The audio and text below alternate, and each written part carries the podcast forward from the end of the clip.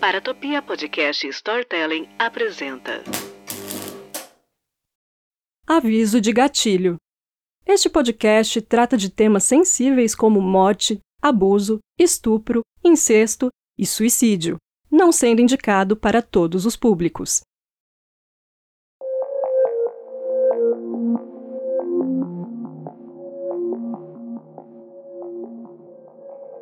Olá, eu sou a Jay Carrillo, física que trabalha com ficção científica, e nas horas vagas eu sou uma assassina em série não praticante. Estamos de volta para a segunda temporada do Criminologia. Caso você não tenha ouvido a primeira, não tem nenhum problema, porque os episódios tratam de histórias diferentes. O Criminologia é um programa voltado para casos reais, o famoso gênero de true crime. Nesses episódios, eu vou abordar o tema de aniquiladores de família. Meio pesado, né? Mas você sabe o que define um aniquilador de família?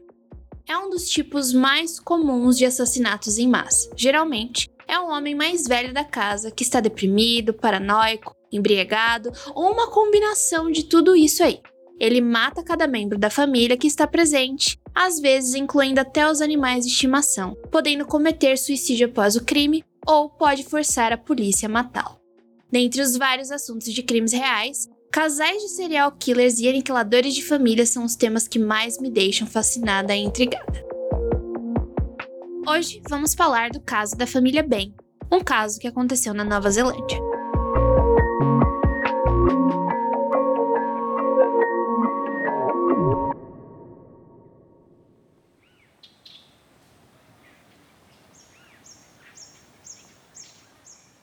Jovem de 22 anos começa sua rotina seguindo a rota de entrega de jornais no início da manhã. Algum tempo depois de voltar para casa, antes das 7 da manhã, ele descobre que todos os membros de sua família, da qual viviam na mesma residência, foram assassinados. As vítimas foram identificadas como Robin, de 59 anos, o pai, Margaret, de 50 anos, a mãe, Aroa, de 19 anos, filha mais velha, e Laniet, de 18 anos, filha mais nova, e Steven, de 14 anos, o filho mais novo.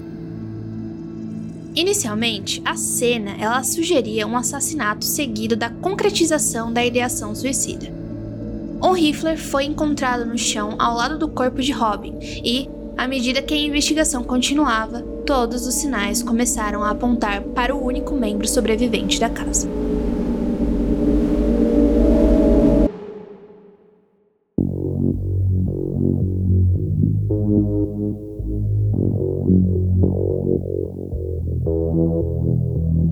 Robin Bain e Margaret Cullen se casaram em 1969 em Dunedin, Nova Zelândia. Os dois cresceram em famílias muito religiosas e estiveram envolvidos no trabalho missionário, com Margaret tendo estudado antropologia na Universidade de Otago. No dicionário da língua portuguesa, missionário significa pregador da missão cristã. Ou seja, essa palavra geralmente se refere a uma pessoa encarregada e enviada para propósitos religiosos, equivalente a um mensageiro da religião mesmo. A palavra missionário vem do latim e tem o mesmo sentido do termo grego apóstolo, que significa enviado.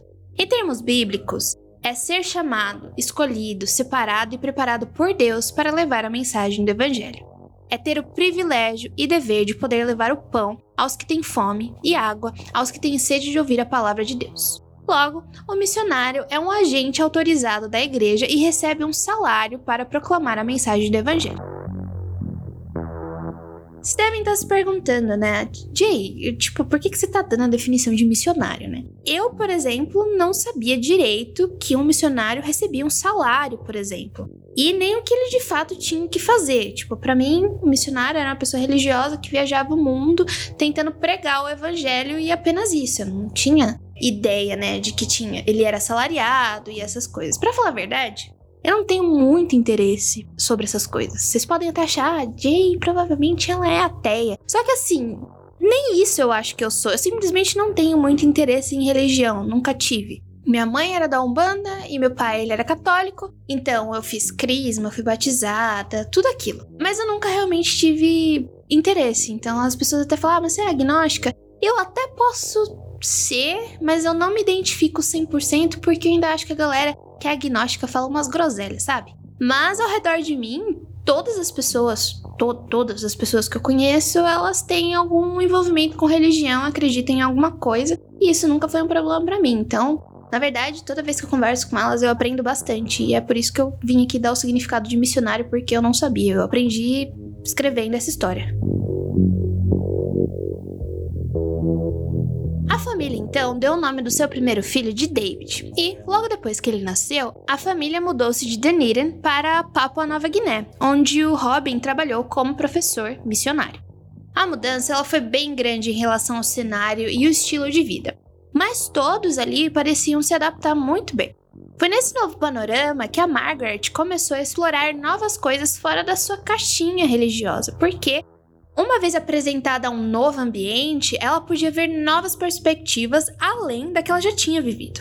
É totalmente aquela história onde, quando você viaja e conhece novos lugares, novas culturas, sua perspectiva ela vai mudar. Ela começou então a aprender e praticar filosofia espiritual, astrologia, homeopatia e rituais pagãos, realizando sessões espíritas em sua casa e explorando um pouco do seu lado mágico. Como Margaret acreditava em reencarnação, ela também acreditava que estava relacionada a Winston Churchill. Sim, Churchill, ele mesmo. E aos imperadores do Egito em uma vida passada. Ela também usava um pêndulo para guiar suas escolhas sobre o que deveria comprar, por exemplo. Ela praticamente deixava a maior parte das suas decisões serem tomadas pelo destino dela. Segundo algumas informações, enquanto seu marido Robin trabalhava, a Margaret ela deixava as crianças soltas, enquanto se concentrava em si mesma e em sua espiritualidade recém-descoberta. A família deveria ficar ali no local só por três anos, mas acabou ficando por 15, durante os quais tiveram mais três filhos. Arwa, nascida em 1974, Leniat, nascido em 1976, e o seu filho mais novo, Steven, que nasceu em 1980. Já fica de novo aqui o meu disclaimer que provavelmente eu assassinei esses nomes, então eu peço desculpas. Aparentemente, as coisas estavam indo muito bem para a família. As crianças elas foram educadas em casa pela Margaret, só que alguns relatam que ela não fez um trabalho tão bom assim, principalmente pelo fato de que as crianças só aprenderam a ler ou a escrever bem mais velhas. Eu já dei aqui minha opinião sobre homeschooling. Eu não acho que seja uma coisa legal, eu não acredito no homeschooling. Então, eu não sei quais eram as regras, né? Eu expliquei um pouco sobre como o homeschooling é feito no episódio da família Hart, caso você queira ouvir lá. Mas, geralmente, quando você faz homeschooling com as suas crianças em casa, seus filhos eles precisam fazer provas e passar nessas provas para que tudo esteja certinho, né? Então, aparentemente, essas crianças não estavam assim aptas para essas provas, para esses testes. Isso porque ensinar é uma profissão que requer muita prática. Além do mais, o papel da escola ele é fundamental, onde a educação familiar e a educação escolar são duas coisas diferentes, sendo necessário as duas para uma educação formal. Mas eles eram felizes e, quando não estavam estudando, eles tinham muitos hobbies e se envolviam em atividades como velejar, acampar, mergulhar e brincar com outras crianças. A carreira de Robin estava progredindo e ele logo foi nomeado vice-diretor da Escola de Professores de Port Moresby. Com Robin trabalhando o tempo todo e Margaret se descobrindo em várias áreas da vida, mesmo com o seu marido religioso, as coisas começaram a não dar muito certo com o casal, criando aí algumas desavenças e desequilíbrio no relacionamento.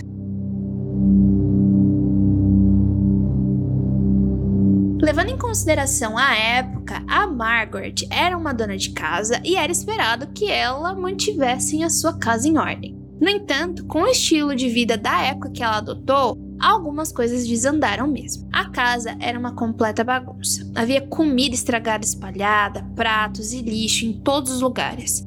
Ela adorava ir a vendas de garagem, sabe? E levar para casa todo tipo de coisa sem valor. O Robin, ele também era um acumulador, o que significava que a casa, que já tinha seis pessoas lá dentro, era cheia e caótica. Ela meio que não se importava muito em manter a casa limpa também, sabe? As crianças em ordem ou jantar na mesa de fato. Foi aí que as coisas começaram a ficar um pouco tensas de vez entre eles. No entanto, a Margaret, ela estava realmente interessada em manter o seu relacionamento com Robin e queria consertar as coisas. Então, ela entrou em contato com um psiquiatra para ajudar com toda a situação e aconselhar toda a família para melhorar a dinâmica entre todos. Que eu acho uma coisa legal, porque, por exemplo, o que a gente tá vendo são duas pessoas acumuladoras. E se você não tem, né, muita aptidão de arrumar a casa, de manter ela em ordem, é sempre bom que você procure auxílio, ajuda, né, de uma pessoa que possa vir na sua casa fazer isso para você, caso você tenha o dinheiro para pagar, né? Ou então aprender a como deixar as coisas mais organizadas, se organizar para manter as coisas mais organizadas. É claro que eu não tô contando também o fato de que algumas pessoas com depressão, ansiedade, elas têm uma maior dificuldade de fazer esse tipo de coisa. Então, eu não tinha certeza se a Margaret tinha alguma dessas doenças psiquiátricas. Pelo que eu entendi, não. Mas ela estava ali em busca de alguma coisa que pudesse, tipo, prover ali para a família, ajudasse a família a não ficar mais naquela situação caótica. Fora que, quando você tem muitos filhos dentro de casa, é difícil manter a ordem mesmo. Além da psiquiatra ver a situação da casa das crianças, ela também notou que a relação entre o casal estava pior do que ela imaginava. Eles estavam literalmente seguindo caminhos diferentes, com a Margaret querendo experimentar coisas novas, se descobrir, algo bem new age, sabe? E o Robin, ele era bem mais religioso, certinho, querendo que as coisas ficassem como elas eram antes. Quando a psiquiatra conversou com as crianças, ela viu que elas não gostavam muito da nova rotina que agora elas estavam tendo. Elas queriam frequentar uma escola para socializar, principalmente porque elas não gostavam muito do estado que a casa estava. Como eu já comentei antes, o Robin ele passava a maior parte do tempo fora, e quem acabava por comandar a casa era a Margaret, e por causa disso as crianças meio que não respeitavam o próprio pai. A recomendação da psiquiatra foi que a família entrasse em terapia, principalmente uma terapia de casal, e que contratassem alguém para ajudá-los com a organização da casa. Yay! Pontos, muitos pontos para isso. Só que, ao invés de seguir qualquer conselho da psiquiatra, a família decidiu recomeçar e voltar para a casa que eles tinham ainda em Dunedin. Esse negócio de que as crianças não respeitavam mais o pai era porque, pelo que eu li em algumas informações, a Margaret colocava literalmente os filhos contra o pai. E a gente vai ver como essa relação vai se desenrolar conforme a história vai chegando no final.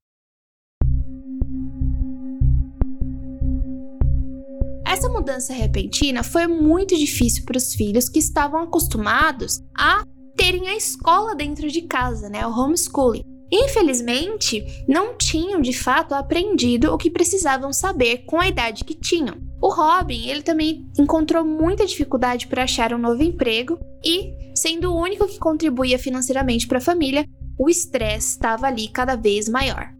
Ele levou quase três anos para encontrar um emprego em tempo integral como diretor da Tayeri Beach School, que era uma escola pequenininha, com só dois professores a cerca de 50 quilômetros da costa de Dunedin.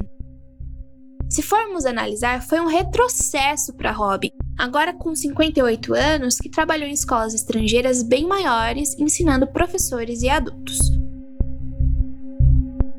Logo, os filhos se estabeleceram em suas novas rotinas e escolas. Na realidade, as coisas com as crianças pareciam estar melhorando consideravelmente, diferentemente da relação dos pais. O relacionamento de Robin e Margaret ainda estava bem ruim e essa grande mudança não ajudou muita coisa.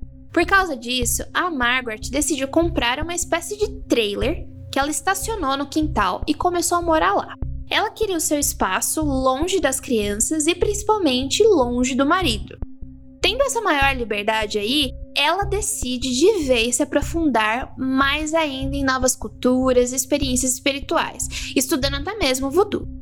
O que não é um problema, tá, gente? Não é problema nenhum ela querer se descobrir, se aprofundar. O problema é ela que a gente tá vendo uma espécie de negligência, né? Principalmente com os filhos. Só que daí as coisas realmente saem do controle. Porque a Margaret começou a detectar influências satânicas por um ser chamado Belial em toda a casa, até mesmo em amigos e nos seus próprios filhos.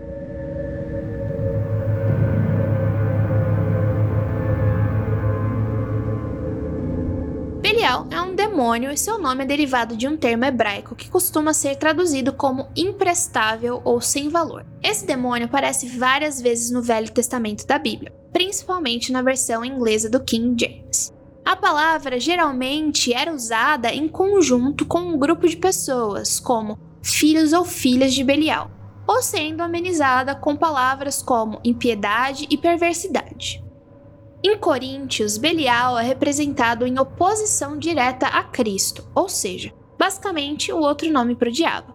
Ele geralmente tem posições privilegiadas em vários livros ligados à tradição bíblica, dentre os quais o principal é o Testamento dos Doze Patriarcas.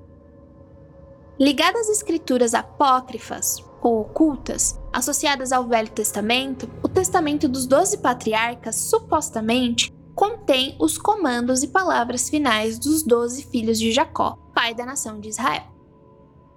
Nesses livros, o Belial ele é grafado como Beliar, um judeu helenizado que é representado diretamente como adversário de Deus. Assim como Satã, com o qual estamos mais acostumados, Beliar é um tentador. Logo, quando os filhos de Israel se desviam do caminho dos justos, eles caem em suas mãos. Ele também aparece em um texto famoso dos manuscritos do Mar Morto chamado 1QM. Eu espero que seja assim que se fale 1QM, porque eu não sei falar de outro jeito. Conhecido como a Guerra dos Filhos da Luz e dos Filhos das Trevas. Aqui, o demônio ele é descrito como um anjo da hostilidade, e o seu domínio é a escuridão, trazendo perversidade e culpa aos filhos do homem. Na guerra cósmica representada no texto, Belial é o líder do Filho das Trevas e todos os anjos que lhe são subordinados são os anjos da destruição. Em outro fragmento conhecido como Testamento de Amram, ele é representado de forma muito semelhante. Ele é o chefe do exército dos Filhos das Trevas, trabalhando em oposição direta ao arcanjo Miguel, chefe do exército dos Filhos da Luz. Ele tem um aspecto aí bem sinistro e pavoroso, com um semblante como de uma víbora, seus títulos incluem Rei do Mal e Príncipe das Trevas. Já na Goethe, o Belial ele aparece como o 68º demônio goétio. A ele é atribuído o título de rei entre os demônios e consta que teria sido criado apenas depois de Lúcifer, pertencendo à mesma ordem angelical. Ao ser evocado, ele concede tarefas e outras distinções às pessoas que o chamam, além de fazer com que o mago se aproveite de favores, tanto de amigos quanto de inimigos. O Belial ele vai falar sempre com uma voz bem agradável e aparece na forma não de um, mas de dois anjos muito bonitos sobre uma carruagem de fogo, o que é atribuído, na verdade, a um erro de transmissão de texto. Porque em todos os outros grimórios que tratam do demônio, eles o descrevem como apenas um anjo quando ele aparece. No livro de Oberon, ele é identificado como um dos doze principais espíritos que atendem Paimon, rei do oeste. Segundo o texto, ele aparece como um anjo de voz branda e harmoniosa, conduzido sempre por uma cadeira de fogo e com poderes referentes à fama e a pedidos. De acordo com o demonologista Charles Bakhtiar, Belial está ligado como sendo o embaixador do inferno na Turquia. Seu nome também teve grande popularidade na Europa no século XV por conta de uma história registrada como Butch de Belial, do Jacobus de Teramos. De novo, eu devo ter ferrado com esse nome. Eu peço desculpas mais uma vez. Essa obra mostra Belial como um tentador frequente da humanidade, e essa história pode ter ajudado a inspirar a lenda de Fausto. Mas, para nossa Margaret, ele era mais conhecido como Bel. Ele estava em todos os lugares ou então possuindo seus filhos e especialmente o seu marido. Aqui estamos literalmente falando do pânico satânico, aliado ao que me parece todas as informações e leituras da Margaret sobre espiritualidade. Na década de 80, surgiu uma grande quantidade de alegações de crimes contra crianças executadas por supostas seitas satânicas. Essas pessoas molestavam, torturavam e matavam crianças em seus rituais, o que não é verdade. Essa onda aí de pânico afetou vários países, particularmente os Estados Unidos. E aqui estamos mais ou menos no final da década de 80, começo de 90. E sabemos que esse pânico ele existe aí até hoje. Parece até uma coisa cíclica, onde de tempos em tempos conectam algum crime que é difícil demais de se aceitar que uma pessoa poderia ter feito de livre e espontânea vontade ao diabo ou a forças ocultas. Infelizmente, é muito mais fácil culpar o diabo de crimes horrendos do que enfrentar a realidade e buscar uma solução para os problemas que o único culpado, na verdade, é o homem. Ou seja, a Margaret literalmente pensava mesmo que a sua família estava possuída pelo demônio, quando tinham tipo comportamentos como muita energia ou raiva. Não sabemos muito bem como as crianças lidavam com isso, mas o que eu posso afirmar é que David, o filho mais velho, era bem próximo da mãe e sempre tomava partido dela. Em algum momento, a Margaret ela decidiu que já estava de saco cheio de morar sozinha no trailer na garagem e falou que era um momento muito ótimo de trocar de lugar. Ela moraria na casa e o Robin iria morar no trailer. E acreditem, ele aceitou.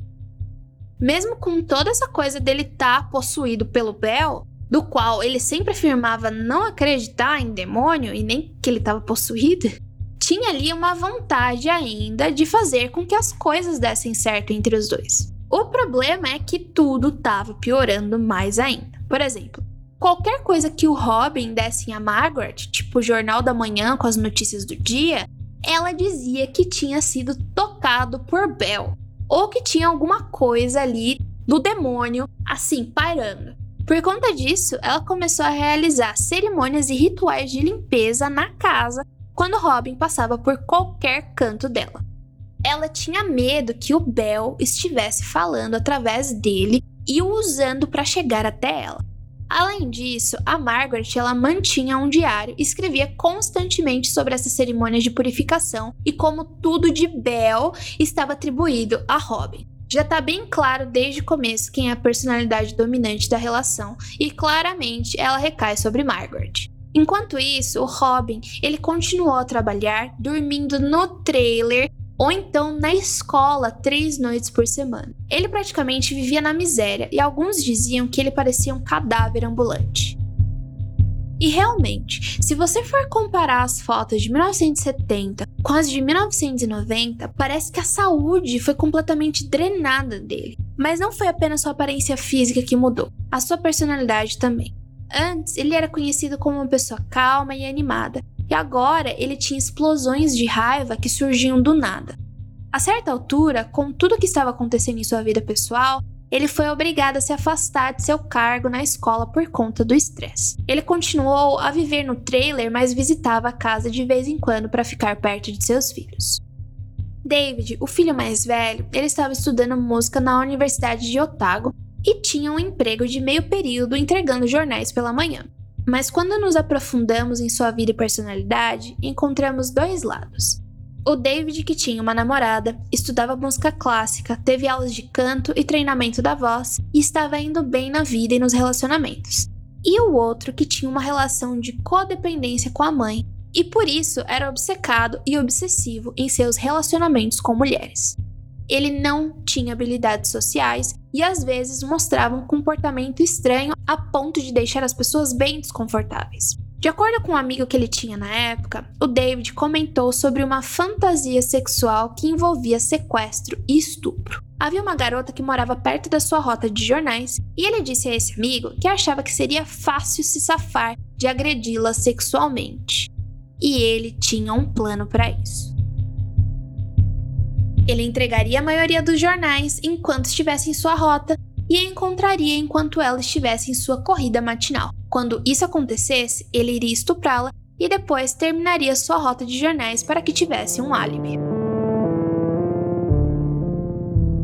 A filha mais velha, Arla, era muito extrovertida, com diversos amigos e frequentava uma escola de formação de professores, porque ela queria ensinar outras pessoas assim como seu pai. Arrow sabia que a sua família não era muito convencional e ela tinha planos de sair logo daquela casa o mais rápido possível. Ela também alegou que se sentia extremamente desconfortável com seu irmão mais velho, David, e que evitava ficar perto dele sempre que podia. Já Steven, o filho mais novo, era um menino adorável, alegre e que ainda estava no ensino médio. Infelizmente, a história da filha mais nova, Leniat, era bem diferente de seus irmãos. E aqui eu deixo o meu aviso sobre incesto.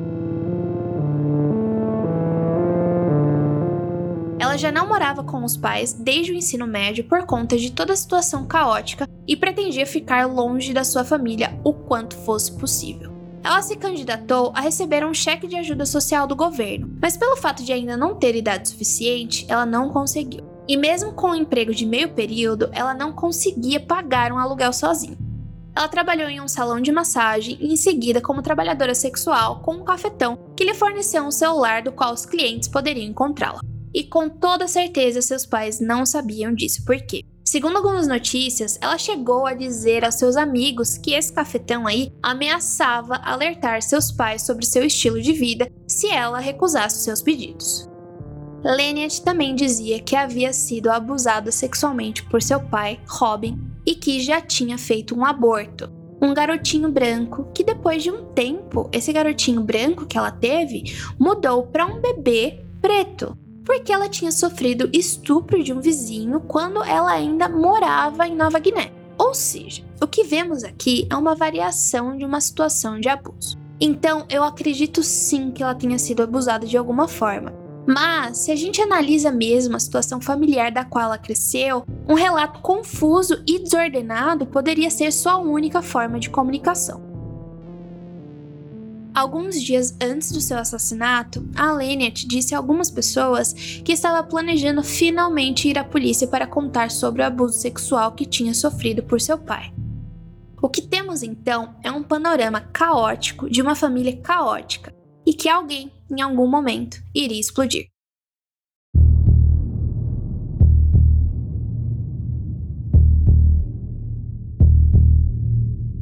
No sábado, 18 de junho de 1994, David e Steven foram vistos na lateral da casa fazendo alguns reparos. Um vizinho disse que não tinha muita conversa entre os dois, algo que era bem esperado do comportamento da família. No dia seguinte, Robin e seus filhos foram à praia de Kilda para participar de um evento anual de natação de inverno. Depois do evento, David foi a um ensaio de teatro, Robin participou de um seminário sobre genealogia e Steven foi para casa. Lynette foi para a casa da família no domingo à noite para visitá-los, porque, segundo seus amigos, todos iriam se reunir e ela queria acertar as coisas de vez. Ou seja, toda a família Ben estava sob o mesmo teto novamente. Eles assistiram um programa sobre natureza, tipo desses do Discovery Channel, sabe? E depois um filme de suspense e ação. Nesse momento, David perguntou ao seu pai se poderia usar uma motosserra no jardim por conta dos reparos no dia seguinte e Robin disse que não, algo bem comum para eles entrarem em conflito. Depois disso, David decidiu deitar mais cedo e foi para o quarto por volta das 8 e meia, porque né, ele tinha que trabalhar cedo entregando jornais no dia seguinte. Por volta das 11h30, um carro saiu da casa dos Ben e foi até um caixa eletrônico mais próximo para depositar dinheiro. Pode parecer estranho, mas parecia ser um hábito da família mesmo, tá? Geralmente, ou o Robin ou a Margaret saíam sempre antes da meia-noite para fazer pagamentos e evitar cobranças extras de juros. Mas não se sabe dizer ao certo quem foi que saiu de carro naquela noite. Na manhã seguinte, no dia 20 de junho de 1994, aproximadamente às 7h09 da manhã, uma ligação foi recebida pelo 111, o equivalente a 190 aqui no Brasil. Onde você está? Every Street. Every Street? Every Street 65. Estão todos mortos. Quem está morto? Minha família. Estão todos mortos. Venha logo. Tudo bem. Every Street, que sai da Somerville Street? Sim. Seu número de telefone de onde você está ligando? 424542. E seu sobrenome? Ben. Ok, estamos a caminho. Certo, Sr. Ben? Por favor, se apresse. Sim, estaremos aí em breve.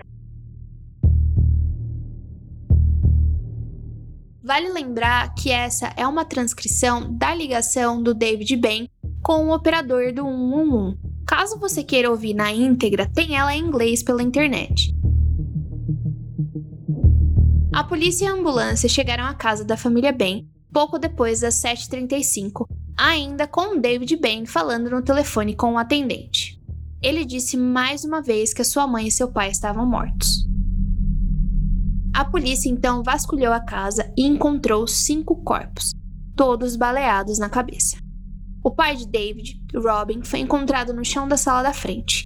Margaret e Lynette foram encontradas em suas camas, e a sua irmã mais nova e seu irmão mais novo foram encontrados no chão de seus quartos.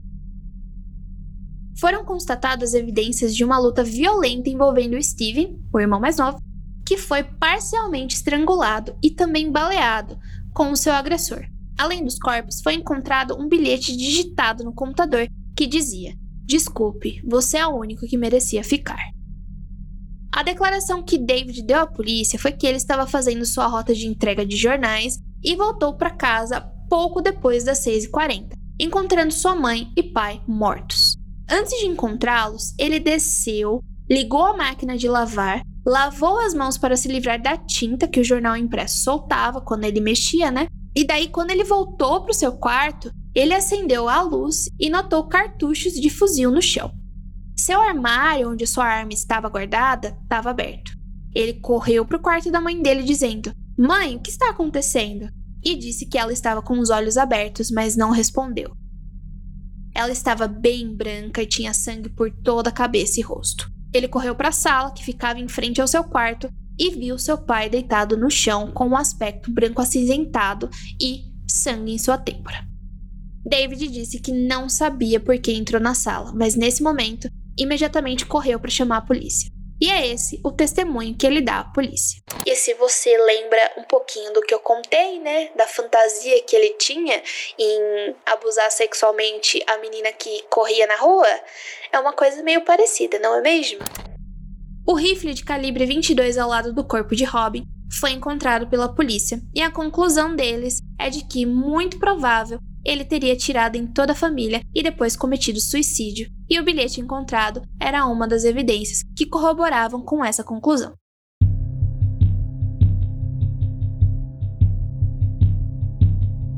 Então, logo de primeira, sim, parecia que o Robin tinha perdido a cabeça e matado toda a sua família. No entanto, com o andamento da investigação da polícia, eles encontraram algumas inconsistências com essa teoria e a história do David.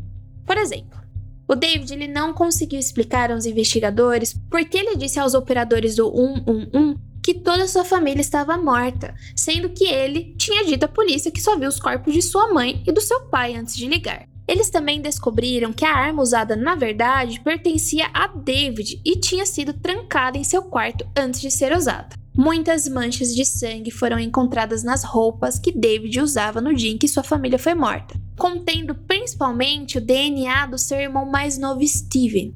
Havia também uma marca de mão parcialmente ensanguentada encontrada na parte superior da máquina de lavar do tamanho da mão de David. Ele não alegou que mais ninguém havia usado a máquina naquela manhã e não tinha evidências de que outra pessoa o tivesse feito.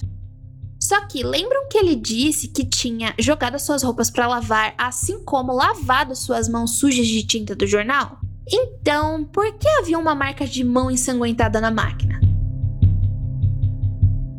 Mais importante ainda, David não conseguiu explicar a falta de mais ou menos 25 minutos entre sua volta para casa para descobrir os corpos e sua ligação para pedir ajuda das autoridades.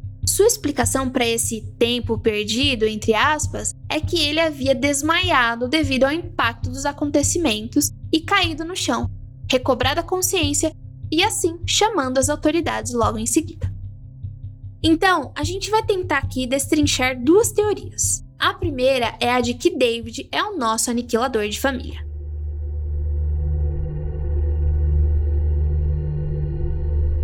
David acorda por volta das 5 da manhã se veste, vai até o guarda-roupa do seu quarto no andar superior da casa e pega o seu rifle.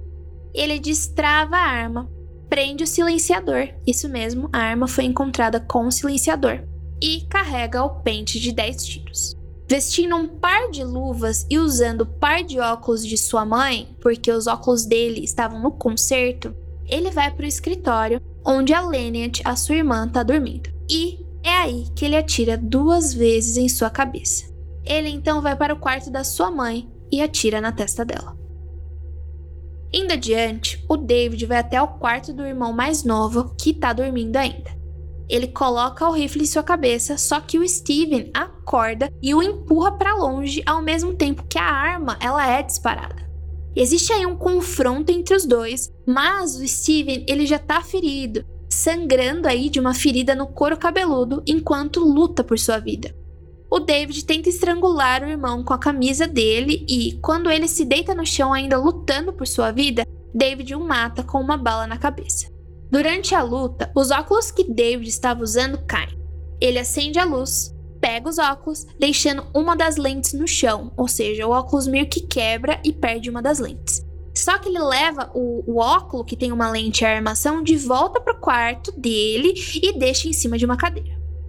Ele desce as escadas onde a sua irmã mais nova provavelmente já deve ter ouvido o barulho da briga e dos tiros. Ela é encontrada ajoelhada, rezando, quando David chega e atira, mas erra porque ele tá sem os óculos e não tá vendo direito. Ele atira novamente e dessa vez a bala atinge a testa da sua irmã e a mata. De volta ao andar superior, David ouve Leniat engasgando com seu próprio sangue e atira nela novamente, no topo da cabeça. Depois disso, ele joga suas roupas ensanguentadas na máquina de lavar, liga a máquina e sai para dar uma volta com o cachorro da família. Ao voltar para casa, ele senta, liga o computador e escreve a nota de suicídio. Lembra que o Robin tinha trocado de lugar com a Margaret e ido dormir no trailer fora de casa? Então, quando ele entra na casa para começar a sua rotina matinal, o David se esconde atrás da cortina com um rifle e espera. Ao entrar na sala, o Robin ele se ajoelha do outro lado das cortinas, lado oposto do David, que atira na cabeça do pai e deixa o rifle ao lado de seu corpo. É aí que a ligação do 111 é feita. Quanto ao motivo que o David teria para exterminar sua família, era de que ele ficaria com a herança, o dinheiro que os pais haviam reservado para uma suposta casa nova.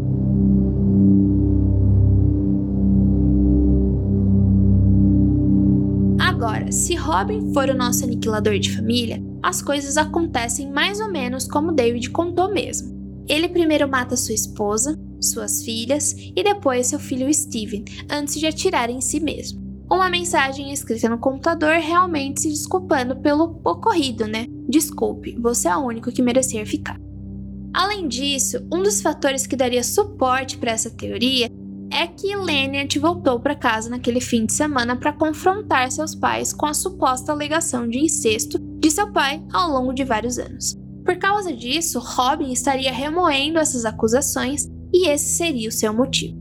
Podemos afirmar aqui que basicamente o casamento de Robin com Margaret nem existia mais, com Robin revezando sua moradia entre os alojamentos na escola, em que ele trabalhava durante a semana, e o trailer no quintal na casa aos fins de semana.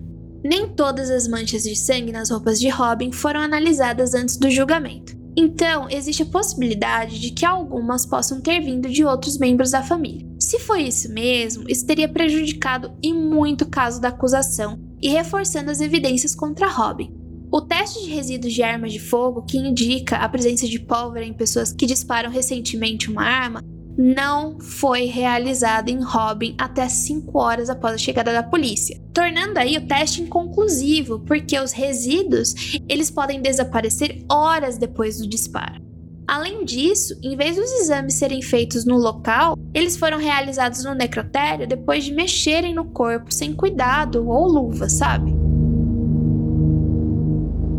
Robin tinha seis lesões recentes nas mãos e foram descobertos 20 cartuchos vazios da arma em seu trailer, indicando que ele tinha acesso e havia usado o rifle de David em ocasiões anteriores. Depois dos assassinatos, David foi ficar com seus tios. Durante esse período, seu tio chamou um dos detetives que estava cuidando do caso para falar com David e ele apresentou um comportamento assim bem esquisito. Quando foi conversado com ele sobre as três possibilidades de quem poderia ter matado a sua família, ele mesmo, seu pai ou uma pessoa estranha, David respondeu: Se meu pai fez isso, não posso perdoá-lo. Eles sempre mentiram para mim. Então, seu corpo ficou tenso, seus punhos cerrados, e ele começou a falar sobre mãos negras levando-os embora e como ele não podia pará-los. Sua tia tentou convencê-lo de que nada daquilo era culpa dele, mas ele continuou falando repetidamente sobre essas mãos negras levando-os embora. Como resultado de uma grande quantidade de provas circunstanciais contra David Bain, com apenas 22 anos de idade, a polícia prendeu sobre a acusação de assassinar todos os membros de sua família quatro dias depois de terem sido encontrados mortos. O primeiro julgamento durou três semanas, com a conclusão de que David teria matado toda sua família. A defesa, no entanto, alegou que Robin Bain matou os outros membros da família, digitou a mensagem e atirou a si mesmo enquanto David estava entregando os jornais.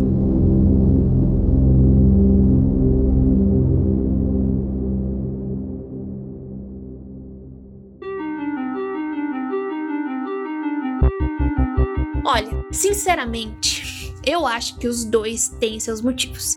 Aliás, eu me surpreendo muito que quem não espanou aí não foi a Margaret, porque claramente ela não sabia lidar com as mudanças de seu casamento, nem dela mesma e nem da família dela. Ou Lynette mesmo, né, da qual não tinha ainda encontrado uma estabilidade na vida e não tinha uma estabilidade familiar para ajudá-la com toda essa história de incesto e o caos das suas relações todos naquela casa não estavam em uma situação boa. Na verdade, nem a casa estava numa situação boa.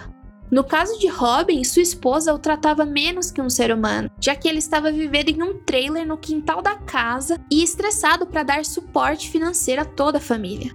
Não consigo comprovar a situação de incesto aqui, mas a pessoa mais próxima de Lenneth ali na família era o pai, era o Robin.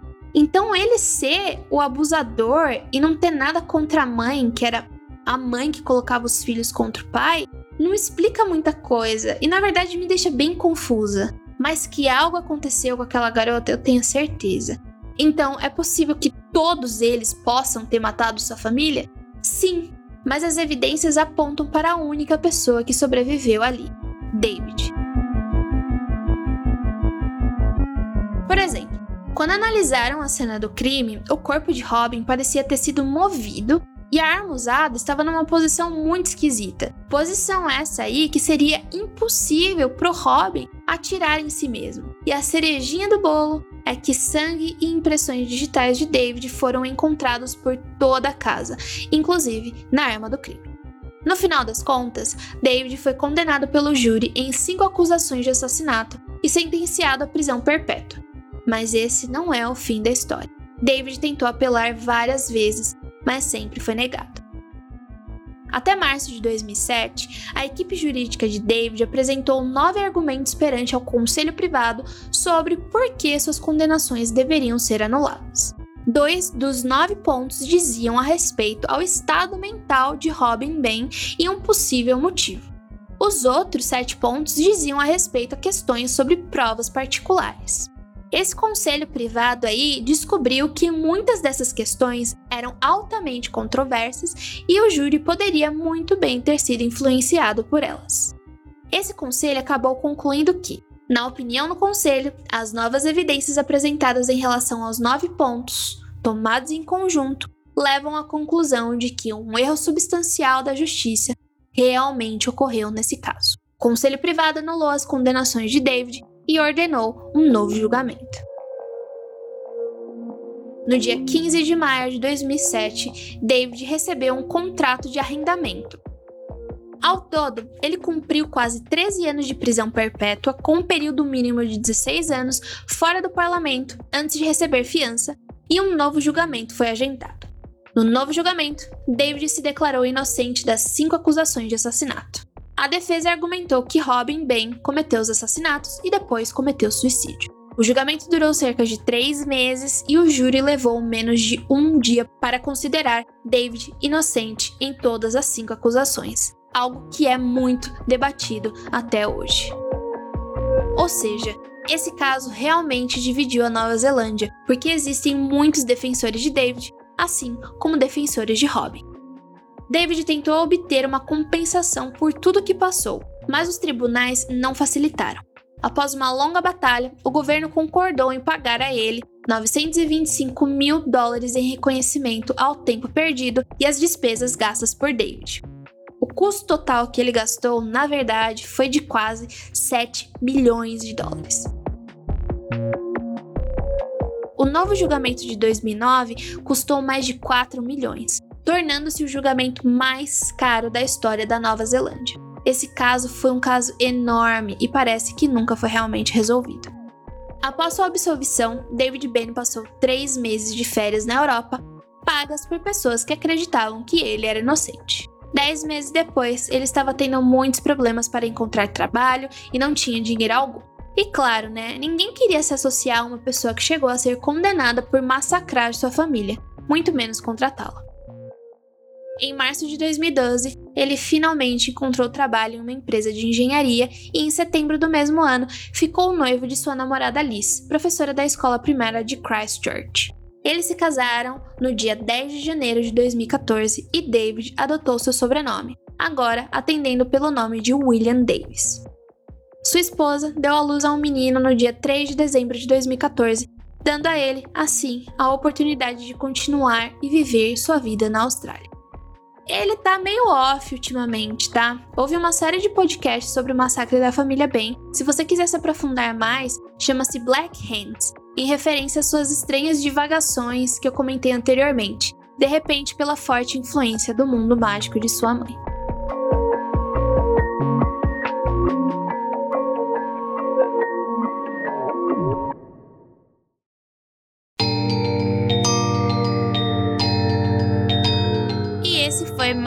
Episódio do Criminologia Aniquiladores de Família, uma produção para a Topia.